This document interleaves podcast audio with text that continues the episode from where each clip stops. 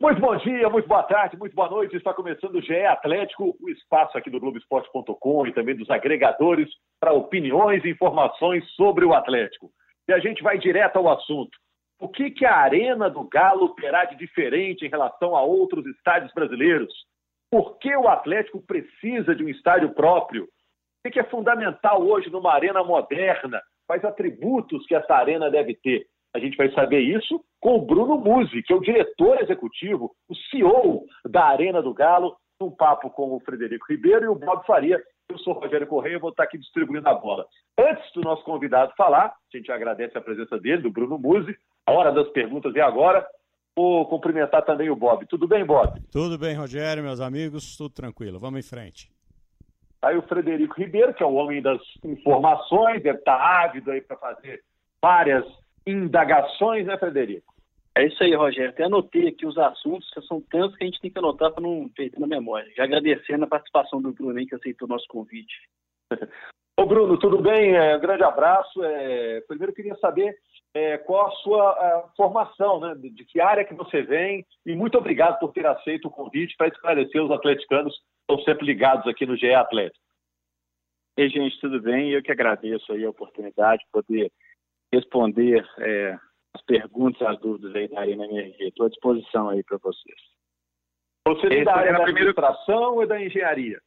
Não, eu tenho um misto dos dois aí, para te falar a verdade. Eu eu sou engenheiro formado na, na, Universidade Federal de Minas Gerais aqui e tenho é, um mestrado em, em Administração e Finanças é, nos Estados Unidos. E me diz uma coisa, é, o diretor executivo, que é o seu cargo, é, é, é um cargo ligado ao Atlético, é ligado à construtora, como é que funciona isso para o torcedor entender, o torcedor da de arquibancada entender? É, hoje, é, o meu cargo, ele é um cargo, eu sou diretor executivo é, de uma empresa é, que se chama Arena Vencer Multiuso, e ela é responsável pela construção da arena, no qual essa empresa, ela é o, o principal acionista dela é o Atlético, é assim que a estrutura é, é montada. E o que, que, a Arena vai ter de diferente em relação a outros estádios brasileiros? O que, que ela vai ter de especial? Olha, eu acho que sim, é uma arena que ela ela está começando, né, Rogério, depois de, é, de todas as outras arenas é, estarem prontas. Então, a gente conseguiu, a nível de projeto, é, tentar pegar todos os pontos positivos de todas as arenas que tem aqui no Brasil e tentar conciliar numa só. Então, eu acho que é uma arena que ela, ela tem o melhor de cada uma das outras arenas em relação a projeto, a gente consegue minimizar diversas falhas de algumas outras arenas. Ela é uma arena, no entanto, muito mais enxuta, né? É, muito mais é, espartana. Ela é uma arena com custo é, mais em conta. É uma arena, por outro lado, que possui muito conforto em suas dimensões, em corredores, em capacidade de banheiro, vestiário. É uma arena que possui especificações adequadas para a realização de eventos e jogos de futebol ao mesmo tempo. Então, ela tem a estrutura que permite essa flexibilidade entre um evento e outro de forma mais rápida e mais eficiente e mais barata para os produtores dos eventos. E é uma arena que a gente está tentando é, equacionar uma tecnologia diferente das outras arenas no, no, no país. A gente ainda está estudando essas tecnologias a serem implantadas, estamos tentando viabilizar isso financeiramente. E se a gente conseguir, ela vai ser tecnologicamente bastante diferente das arenas é, que existem aqui. Antes do Frederico e do Bob perguntarem, eu fiquei curioso, você falou assim, ah, evitar erros de outras arenas. Qual o erro principal, assim, é, prático que você detectou que o Atlético fugiu dele? Olha, eu acho que, por exemplo, você imagina assim, as dimensões é, de bocas é, para entrada no campo. É, vamos pegar o exemplo do Mineirão, é um que vem rápido na minha cabeça ali. O Mineirão você tem dois acessos ao estádio, ao campo de futebol, com 5 metros de largura. Nós temos quatro com 10 metros de largura. Então, essa, isso facilita drasticamente a, a montagem de palco. É, outra coisa, a gente já possui é, os pontos de geradores é, para os eventos é, não esportivos é, num ponto mais próximo onde a montagem do palco. Isso facilita as passagens de cabo e minimiza a quantidade de passagem de cabo.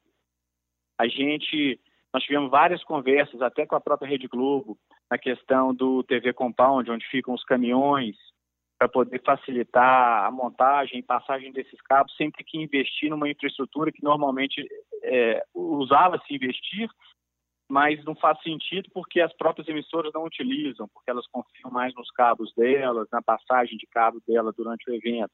Então, assim, esses são alguns dos pontos que a gente, que eu lembro rapidamente aqui de falhas de outras arenas que a gente conseguiu minimizar a nível de projeto.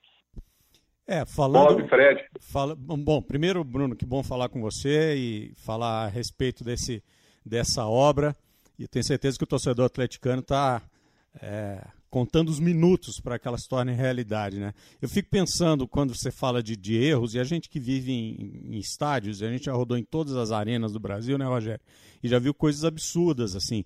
É, no estádio do Corinthians, por exemplo, tem aqueles halls enormes, gigantescos é, de mármore, né? que não servem para nada, né? Estão ali aquele, aquela, aquela área absurda, é, só mesmo torneira de dinheiro, é, e, e outras coisas que a gente viu nos estádios, nas arenas aí, que certamente podem ter sido filtradas e que vão fazer muita diferença num estádio mais inteligente. Agora, eu queria, Bruno, te perguntar é, voltar um pouquinho à questão acionária, você falou da empresa que foi criada, o Atlético é, é acionista majoritário dessa empresa. É, e se for possível, eu queria saber quem são os outros acionistas e como é que se dá. Só tem o Atlético. Só tem o Atlético. O Atlético, Só tem o Atlético. é, acion... a, arena, a Arena é 100% do clube. Entendi. Então ele é acionista majoritário e único não é? Exatamente, é, então, assim, ele é o único cotista da, da empresa. O, último, o único cotista. E quem for colocar é, dinheiro na obra, ou quem for disponibilizar recursos para a obra, é, como é que vai ser remunerado depois, com o estádio pronto? Se é que esse plano existe ou ainda não. Não, Bob, é, é o Bob, né, que está falando, né? Isso, isso, isso. É, Bob, na verdade, é, ainda não tem essa previsão. Os recursos provenientes da Arena, a ideia ainda que permanece, que está no plano de negócios, é que a necessidade de recursos que a gente precisa para poder completar a Arena, além dos já tradicionais, né, a venda dos 50,1 do shopping, name rights, são a venda das cadeiras, são a venda dos camarotes, lounges, estacionamentos, outras propriedades né, que porventura existirão na arena, e esses recursos são da própria arena. Então, uhum. a, a ideia é permanecer dessa maneira. Então, nós vamos ir acompanhando ao longo da obra, ver o sucesso dessas vendas, como isso vai acontecer, para ver se a gente precisa mudar essa estratégia ao longo do caminho. Mas, a princípio, é, esse é o desenho. Ou seja, dando tudo certo, em nenhum momento o Atlético vai precisar entregar uma parte do negócio para terceiros. Ele pode. Não, em, dando, em, em tendo sucesso nas vendas, é, não terá um outro acionista é, na, na, na, arena. Esse é o plano inicial. Muito bom. Fred. Ô, Rogério, eu queria perguntar para o Bruno, até destacar aí que talvez seja um case único no Brasil de estádio 100% de um clube. Né? No, no caso do Atlético, ele está prevendo arrecadar 100 milhões de reais líquidos por ano dessa arena MRV. Vai ser uma revolução financeira. Dessa parte financeira que o Bob já perguntou, queria perguntar especificamente da cadeira cativa, talvez seja um tema bem relevante para o torcedor que queira comprar essa cadeira. Eu imagino uhum. que o Atlético vai adiar essa venda por causa do coronavírus. Queria perguntar para o Bruno basicamente quantas cadeiras são, qual é o preço delas, como é que está uhum. essa situação e da venda de tá camarote também, por favor. Beleza. Ô Fred, isso é uma, um ponto chave né, para a arena. A venda de cadeiras e camarote é um ponto chave. A gente precisa ser muito bem sucedido na venda desses produtos. E, obviamente que o momento é o mais inadequado possível agora, né, em função é, de tudo que o país vem vivendo, a crise econômica e, e sanitária né, que a gente está passando.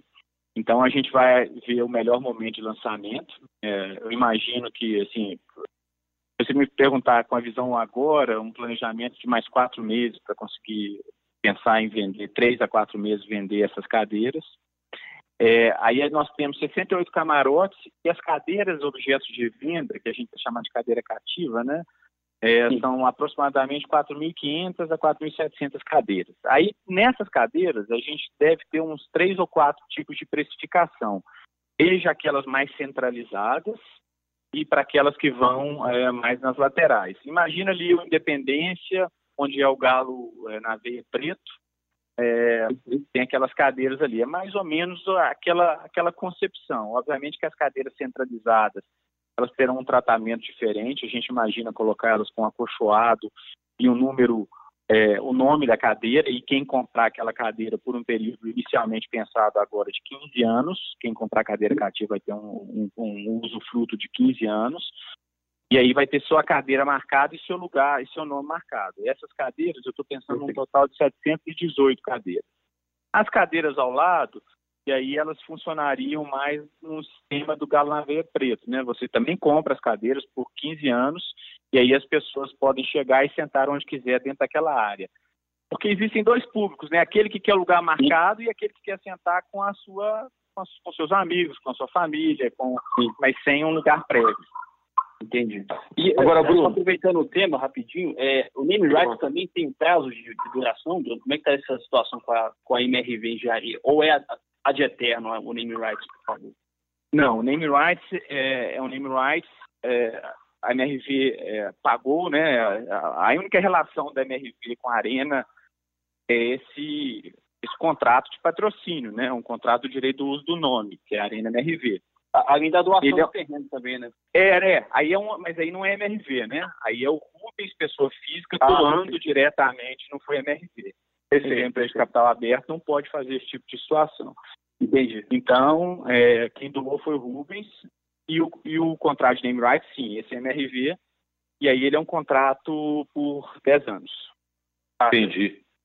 E, e, e eu pergunto... Ou seja, no final de 10 anos, você pode ser, esse contrato pode ser renovado pela própria MRV ou pode chegar, sim. por exemplo, outra empresa que aí comprar isso. Né? Exatamente. Nos Estados Unidos isso é muito comum, né? Você vê os estádios acabam mudando de Sim. nome. Perfeito. Ô Bruno, e além do jogo em si, o que, que a Arena vai trazer de diversão para o torcedor? O que, que ele vai ter mais, além do futebol, que é o, a principal atração? É, o, foi o Rogério agora? Isso. Rogério, é, é porque às vezes eu, sei quem falou é, direito. É que, para quem está em casa entender, cada um está num ponto da cidade. Por causa do coronavírus, cada um está num telefone num ponto da cidade. Mas diga, Bruno. Exatamente. A Arena, Rogério, eu acho que ela tem, ela tem os jogos né, de futebol, ela tem dentro dela é, a flexibilidade, como eu comentei, de fazer qualquer tipo de evento. Então, desde um show de grande porte, que eu chamo, um show para 40, 50 mil pessoas, é, ela tem a capacidade de fazer show de médio porte, que é, faz meio estádio. Ela tem capacidade para fazer show de 4 a 5 mil pessoas. A gente tem um lugar específico, a gente chama de mini arena, é uma área específica para show de 4 a 5 é, mil pessoas. Ela tem espaço para casamentos, festas de aniversário. Ela, ela é super flexível em relação a isso. Ela tem diversos lounges, né? Nós estamos seis lounges no, no nível dos camarotes, que podem ser utilizados para diversas coisas. Na sua esplanada, ali é possível fazer diversos eventos, né? É, desde feiras, é, ações globais. É, tem a sala de imprensa que pode ser utilizado para a comunidade. Isso aí, inclusive, é, uma, é um acordo que a gente tem, que a comunidade pode utilizar é, em horário pré-determinado com a arena. Ela tem é, uma pista de Cooper que a gente vai deixar demarcado ao redor dela. Ela tem o Instituto Galo, que vai promover ações esportivas durante os finais de semana sem eventos. Ela tem o parque, né, que nós tivemos que comprar, que foi uma das contrapartidas, né, que é a Mata dos Morcegos ao lado, 76 mil metros quadrados, nós estamos fazendo um parque linear, e ali vai ter uma área de caminhada, uma área de observação da natureza, uma quadra poliesportiva. São tantas coisas boas que ela está trazendo que é até difícil de, conceituar todas elas aí. É, é muito legal isso que está falando, porque é, às vezes pensa só no, na construção do estádio para ter um campo e o, e o bem que isso vai proporcionar no desempenho do time de futebol, né? Mas ele tem um impacto social muito grande e outras, outros estádios no mundo têm isso. Na Argentina, o estádio do Boca, o estádio do River, tem escolinha, tem, tem atividade de, de, de ginástica, tem tudo dentro do estádio quando não está vendo o jogo. E é isso que eu queria te perguntar. É, essas atividades extra, extra futebol, é, quanto delas é, vai ser, quantas delas serão patrocinadas ou trazidas pelo Atlético e quantas são compulsórias em, em, em, acordos com a comunidade, com a prefeitura e tudo mais? Você sabe dizer essa proporção? O Atlético tem 50% do tempo à disposição para fazer isso, o resto tem que ser dado para a comunidade ou isso ainda não foi acertado? Não, é, eu acho que é, é, assim como é que a gente concebeu. É, a gente tem, nós temos três é, equipamentos que nós estamos entregando para é, a comunidade, né? Um é um centro de línguas integrados, outro é uma academia da cidade e outro é um anexo da unidade básica de saúde. Esses são três equipamentos que estão no projeto da Arena. O que, que a Arena vai fazer? É, a Arena MRV ela vai, através do Instituto Galo, tem 1,5% da receita líquida da Arena vai direto para o Instituto Galo. O Instituto Galo vai promover a manutenção desses equipamentos, seja é, é, limpeza, segurança, luz, água, internet, e vai entregar isso para a comunidade para elas poderem explorar. A prefeitura, a parte de, é, de professores, a parte de é, instrutores, é por conta da prefeitura. Mas a manutenção toda é nossa. É, mas isso vai ficar aberto todos os dias em que não houver eventos. Então tem que haver uma coordenação, mas todos os dias que não tiver evento estará aberto para a comunidade poder utilizar sempre que quiser. Então, aí, é, isso vai estar sempre disponível. E aí, deixa eu emendar uma outra pergunta. No, no, no plano de negócio de vocês, é, para se tornar um empreendimento viável, qual seria o uhum. mínimo uhum. de datas preenchidas no ano e qual o máximo de datas preenchidas que, que o estádio ou a arena poderá ter? A gente começa no plano de negócios é, muito é, acanhado, para te falar a verdade. A gente começa assim com uma, uma média de 12 a 15 eventos no ano, é, fora os jogos de futebol. E aí a gente vai crescendo gradativamente, porque obviamente que tem uma curva de aprendizado aí de todos esses eventos, né, de, de, de uh, para que a gente comece a atingir a capacidade da arena.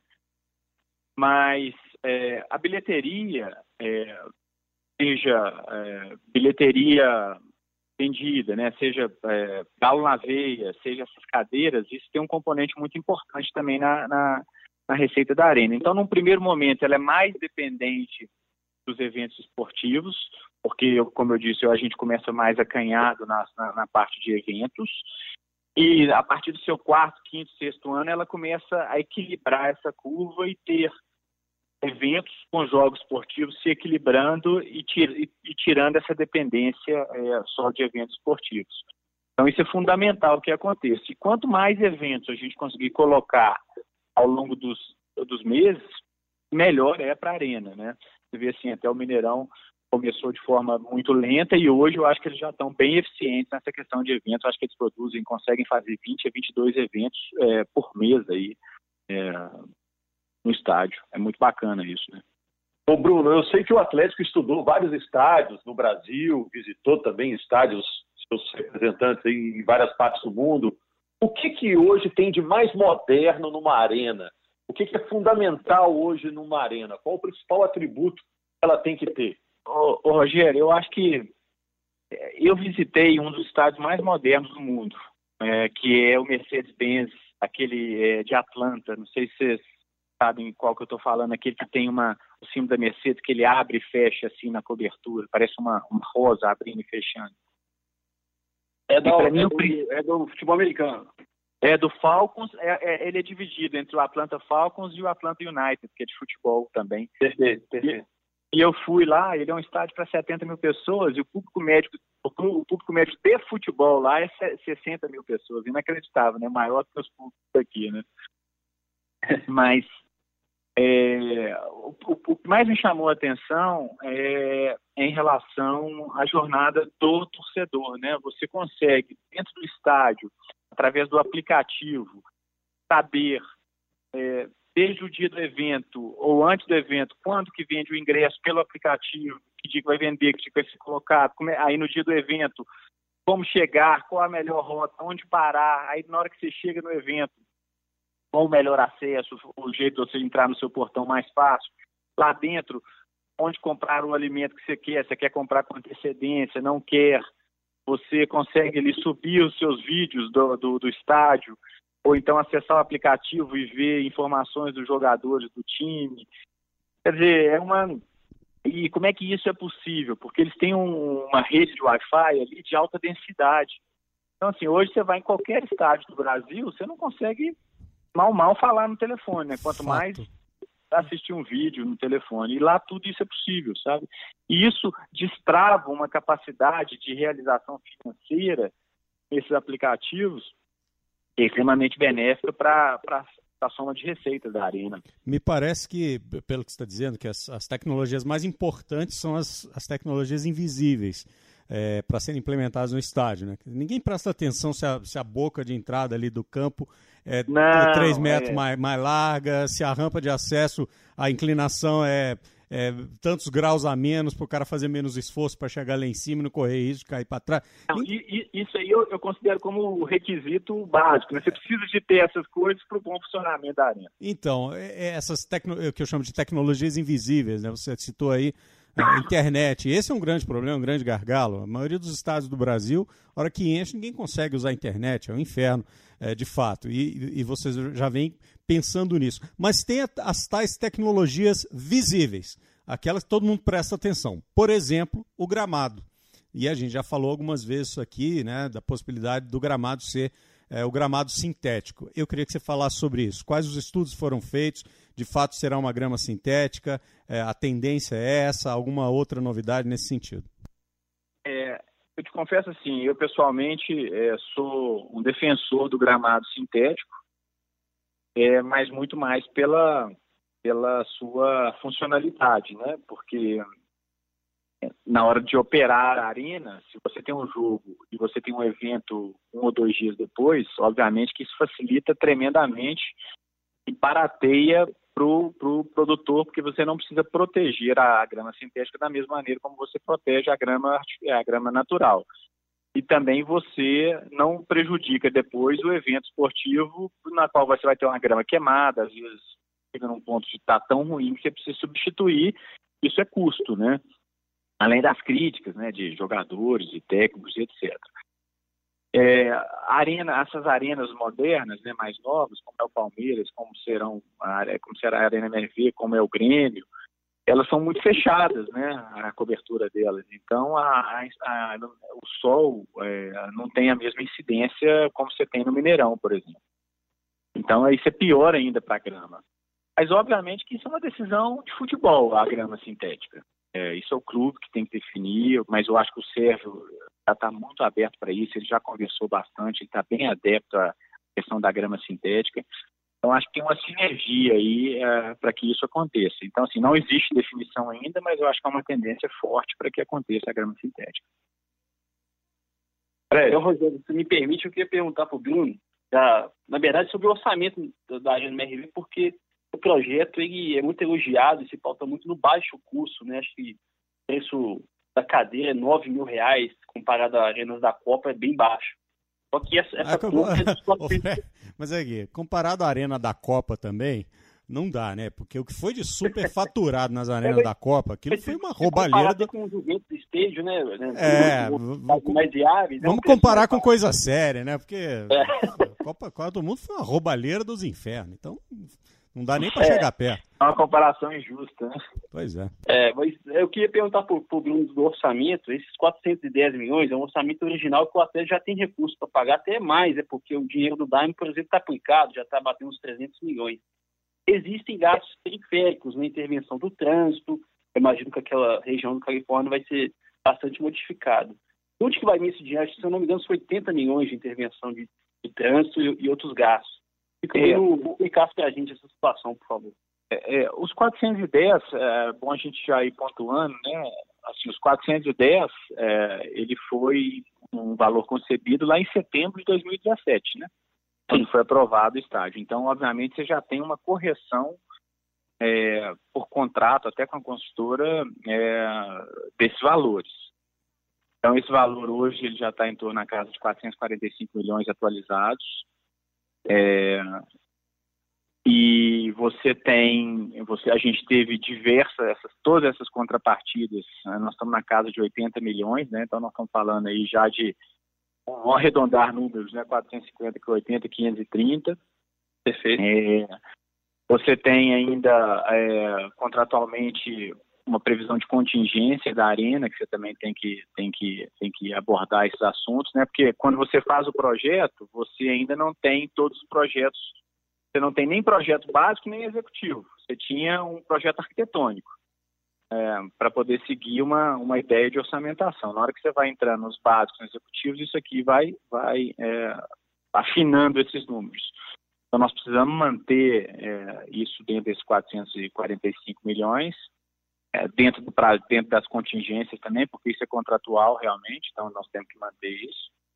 É, e as diferenças de recursos, elas têm que vir é, dessas vendas é, adicionais que eu comentei tanto, né? O sucesso da venda das cadeiras, a estratégia de venda, essa segmentação por preço, é, a venda de camarotes, é, a venda de, é, de direitos de nome de outras propriedades, bem, né? alimentos e bebidas que a gente chama, estacionamento, né?